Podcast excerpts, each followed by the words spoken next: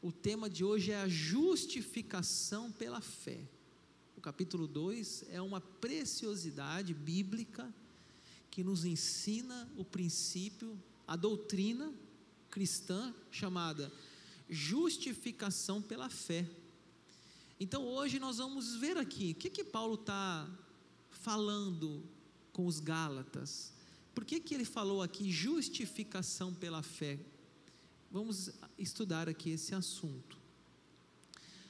Quando a gente pega o capítulo 2, logo no comecinho do capítulo, versículo 3, tem um versículo que fala assim: Contudo, nem mesmo Tito, que estava comigo, sendo grego, foi constrangido a circuncidar-se.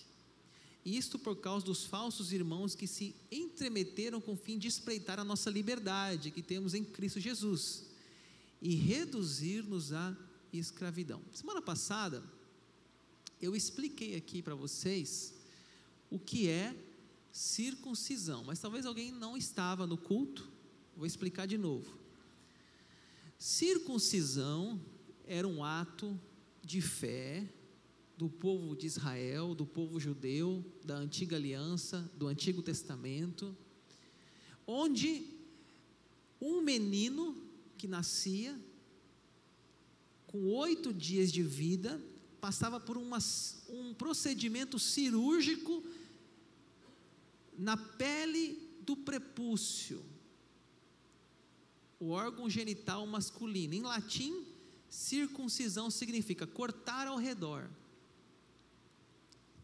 Eles faziam isso lá. Quando nascia um menino, eles não batizavam, eles circuncidavam. Era uma cirurgia, uma microcirurgia física, com um princípio espiritual. Deus tinha mandado Abraão fazer isso. Mas, quando Jesus veio nessa terra, ele inaugurou a nova aliança. Então parou de fazer a circuncisão e começou o batismo. E aqui em Tito, o que acontece em Tito é que Tito era filho de pais gregos, Tito não era judeu, Tito não havia sido circuncidado, e aí os judaizantes, que eu já falei também semana passada, quem que eram os judaizantes? eram judeus convertidos ao cristianismo que queriam que os cristãos também fizessem as obras da lei, guardassem o sábado, fossem circuncidados, cumprissem as festas judaicas, não comessem carne de porco e outros 613 mandamentos que os judeus seguiam. Se você vê ali na tela, ele foi constrangido a circuncidar o Tito, né?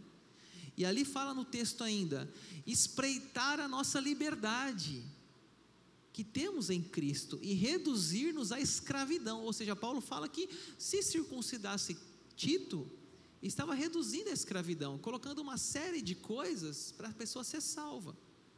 Séries de.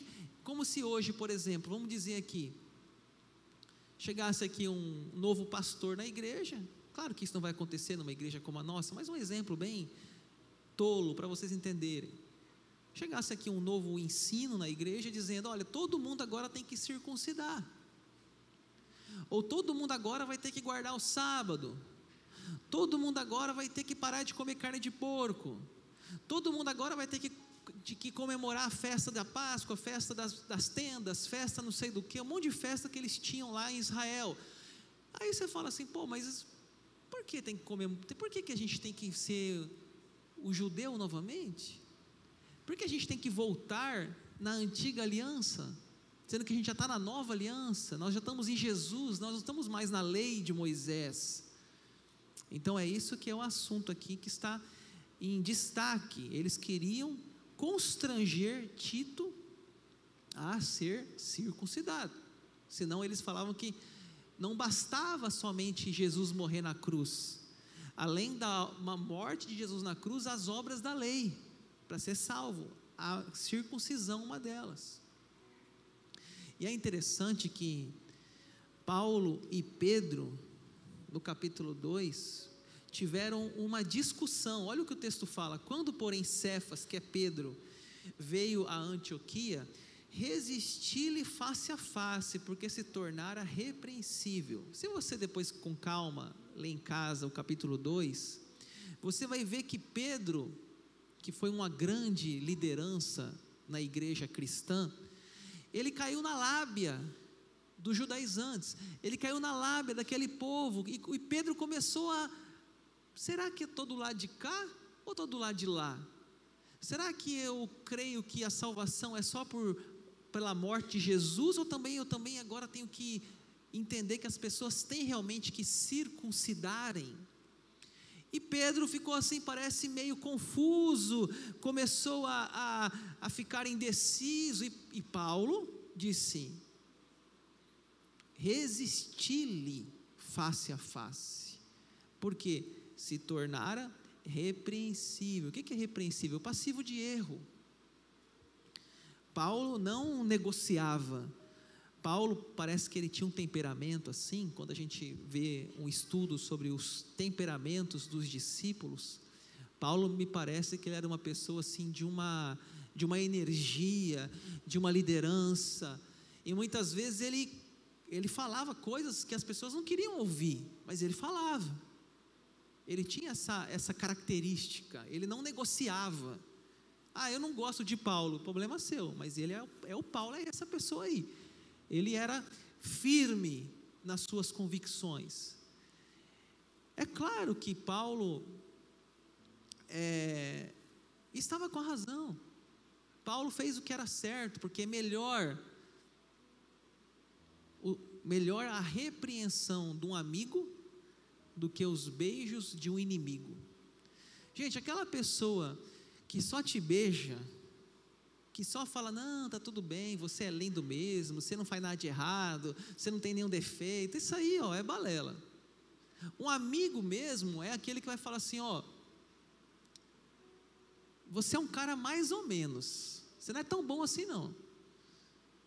Né? Tem um amigo meu que ele falava assim: Deus é bom, o diabo não vale nada e a gente é mais ou menos.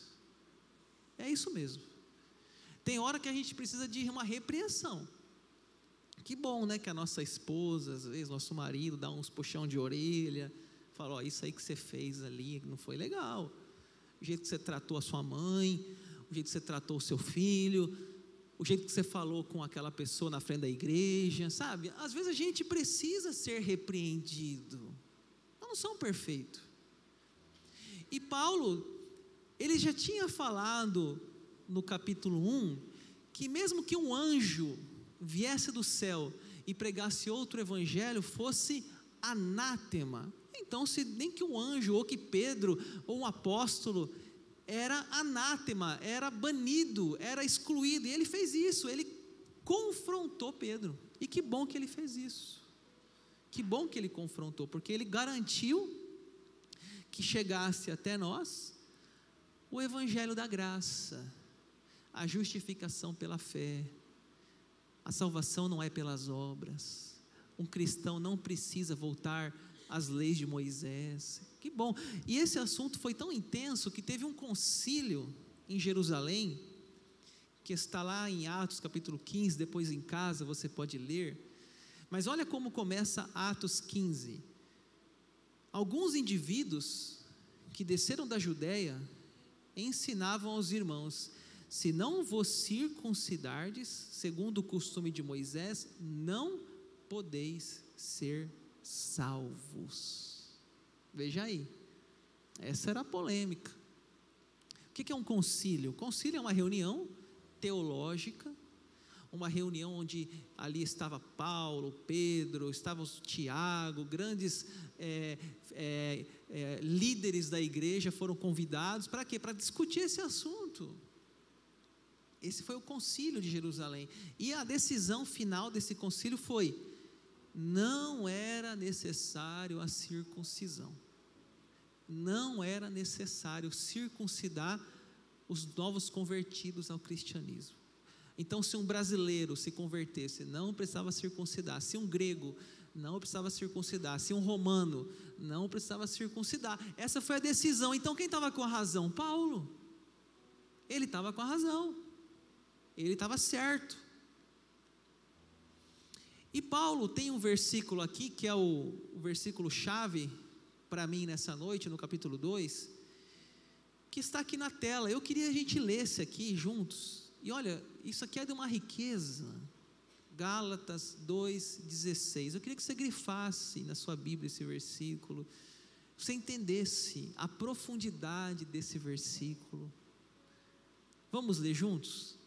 Sabendo, contudo, que o homem não é justificado por obras da lei, e sim mediante a fé em Cristo Jesus.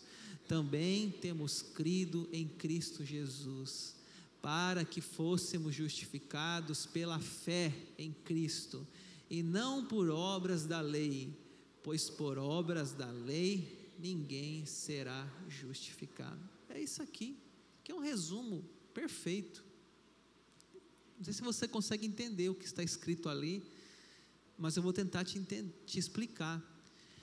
Aqui aparece pela primeira vez nas cartas de Paulo o termo justificação.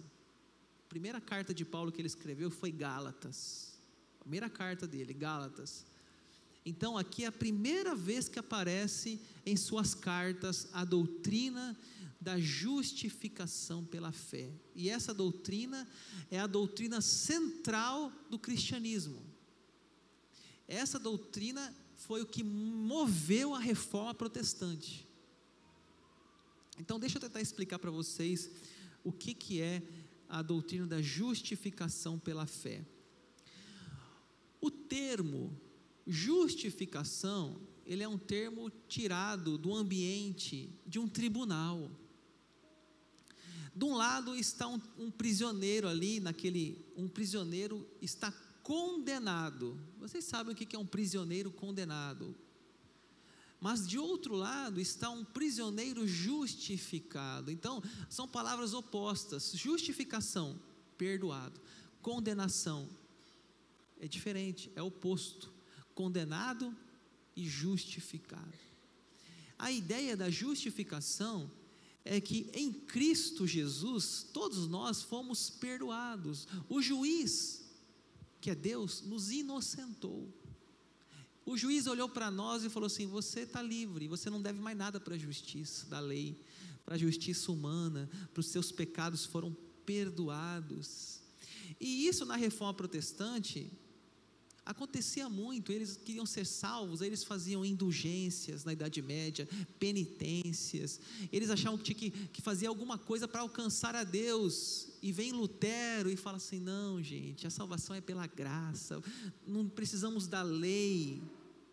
Então, esse assunto ainda hoje é muito atual e é muito importante. Eu quero ir para o final da pregação falando aqui sobre cinco cinco, é, cinco coisas para a gente entender sobre a doutrina da justificação. A primeira, a justificação é um ato e não um processo. Qual que é o ato? É a morte de Jesus na cruz. Esse é o ato. É um ato irrepetível. Nunca mais vai repetir. Jesus morreu uma só vez. É um ato completo. É um ato eficaz. A justificação foi um ato que Jesus fez na cruz por nós. Ele tomou o nosso lugar. Eu era condenado e agora eu sou justificado. Justificação é um ato que Jesus fez por nós. Segundo, a justificação está na morte de Cristo. Não somos justificados pelas obras da lei, mas pela morte de Cristo. Deixa eu tentar explicar para vocês. É, quando eu fico pensando no céu, céu, inferno, o céu eu fico pensando assim: a gente vai chegar lá, vai ter um portão assim, um portão bem grande, e vai estar tá assim: céu escrito. Aí estou eu lá, no portão, eu quero entrar, né?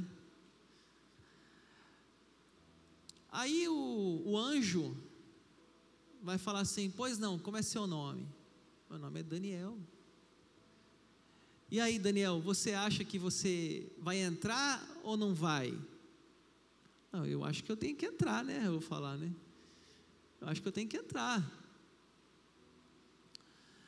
Mas veja bem, por que, que eu acho que eu tenho que entrar? Porque Jesus morreu na cruz por mim?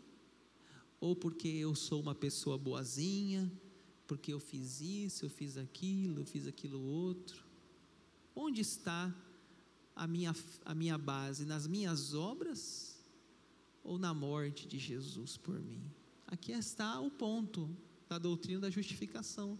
Se eu chegar no céu e falar, então, anjo, Puxa aí os arquivos. Eu era pastor lá em Rondonópolis, batizei um monte de adolescente lá na igreja. Eu fiz isso, eu fui um bom marido. O anjo vai falar assim: Você não entendeu nada. Você não entendeu nada. Porque a salvação não é pelas suas obras. Agora, se eu chegar no céu e falar assim: Eu reconheço que Jesus Cristo morreu na cruz por mim e lavou-me dos meus pecados, o anjo vai falar: entra, você tem o passaporte, porque a justificação está na morte de Cristo, não nas minhas obras, não no que eu faço, porque senão a gente vai para obras da lei. E por mais que a gente ache que a gente é tão bonzinho, a gente não é. A gente peca em pensamentos, a gente peca em palavras, a gente peca em ações e omissões. Então ninguém é digno do céu por, por merecer, ninguém por merecimento poderia entrar no céu. A gente só entra pela morte de Jesus na cruz por nós.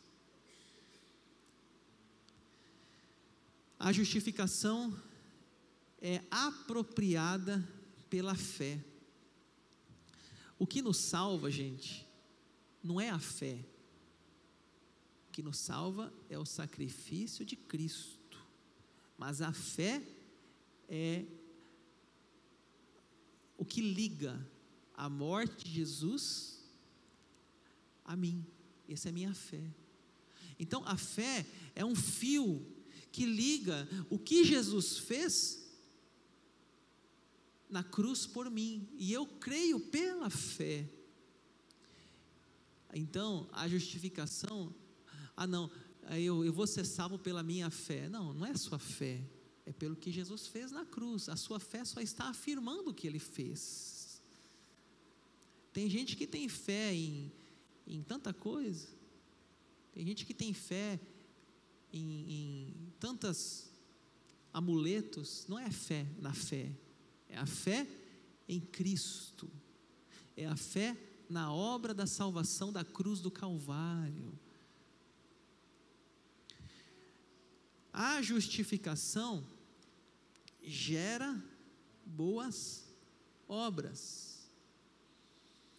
Paulo, no capítulo 5, ele vai falar aqui: não useis da liberdade para dar ocasião à carne. Não useis da sua liberdade para e vire libertinagem. Sabe aquela coisa assim: ah, pastor, já estou salvo, estou nem aí, agora eu vou curtir a vida, eu vou na balada, eu vou na boate, porque eu já aceitei Jesus.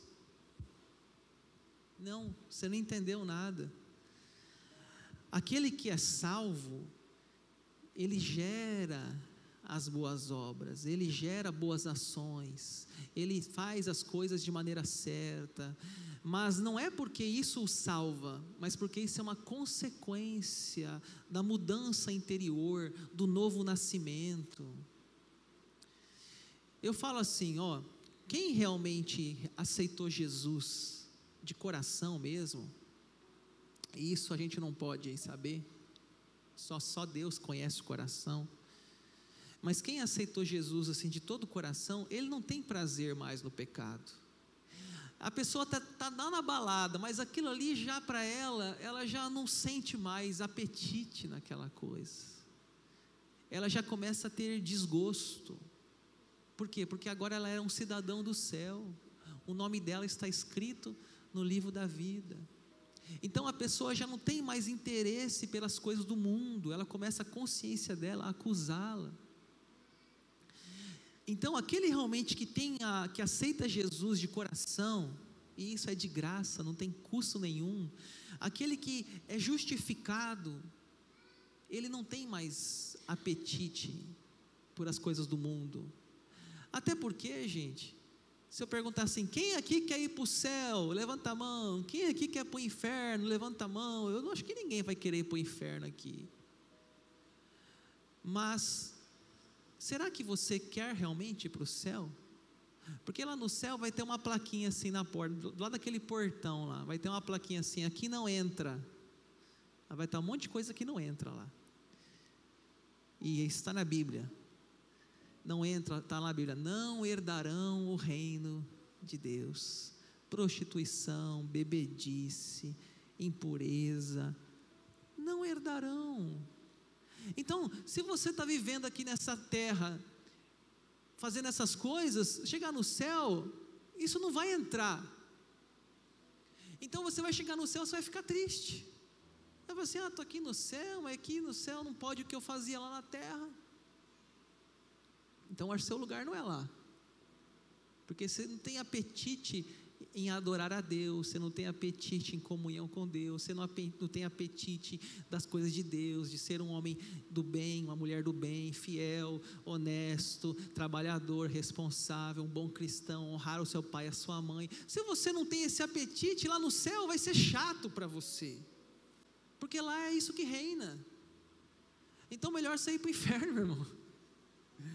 Vai lá no pagodinho do inferno, melhor. Porque você não vai chegar no céu, você não vai se identificar, porque você não tem apetite. Então, o verdadeiro convertido, ele dá sinais, ele mostra no dia a dia da vida dele. Esses adolescentes que foram batizados aqui, se eles fizeram de coração isso aqui, eles vão dar sinais, eles vão mostrar que já não, as coisas do mundo já vai perdendo sentido, vai fazendo mal, vai incomodando, já não tem paz naquelas coisas do mundo. Eles até podem fazer, mas não tem mais paz naquilo. E isso não é o pai e a mãe que cobra, é o Espírito Santo que habita neles. E por último, a justificação é um ato, mas a santificação é um processo. Né? É um processo. Nós não chegamos no céu ainda. Então, nós vamos continuando aqui santificando. O que é santificando? Fugindo do mal, fugindo do pecado e buscando uma vida correta. Porque nós estamos no processo. Já fomos salvos. O nosso nome já está no livro da vida. Já fomos justificados mas a santificação é um processo, e um processo, até a gente morrer. Eu vou encerrar contando uma historinha para vocês, eu encerro aqui. Aconteceu um encontro inusitado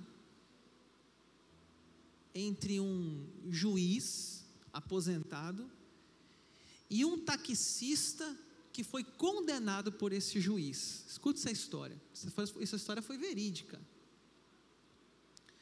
Um dia o juiz Clovis estava aposentado já.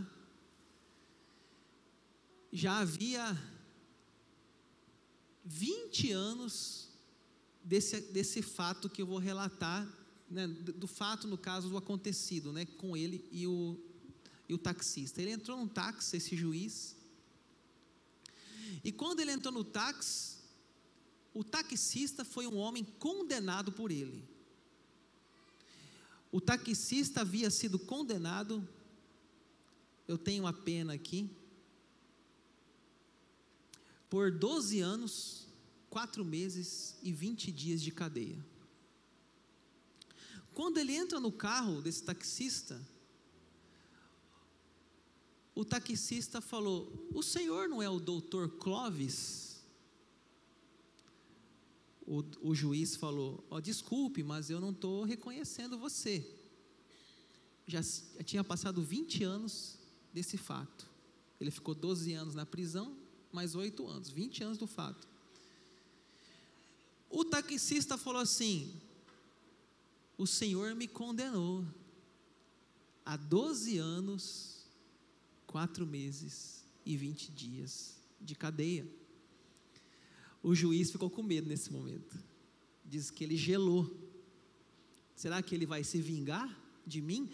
No Rio de Janeiro aconteceu esse fato e esse juiz já estava morando 300 quilômetros do seu trabalho, ou seja, ele falou: vou até mudar de lugar porque é que eu encontro né, algum dos meus das pessoas que eu condenei. Então ele mudou 300 quilômetros do seu trabalho e no Rio de Janeiro na época tinha cerca de 41 mil motoristas de táxi e ele encontrou o seu condenado. O juiz ficou com medo.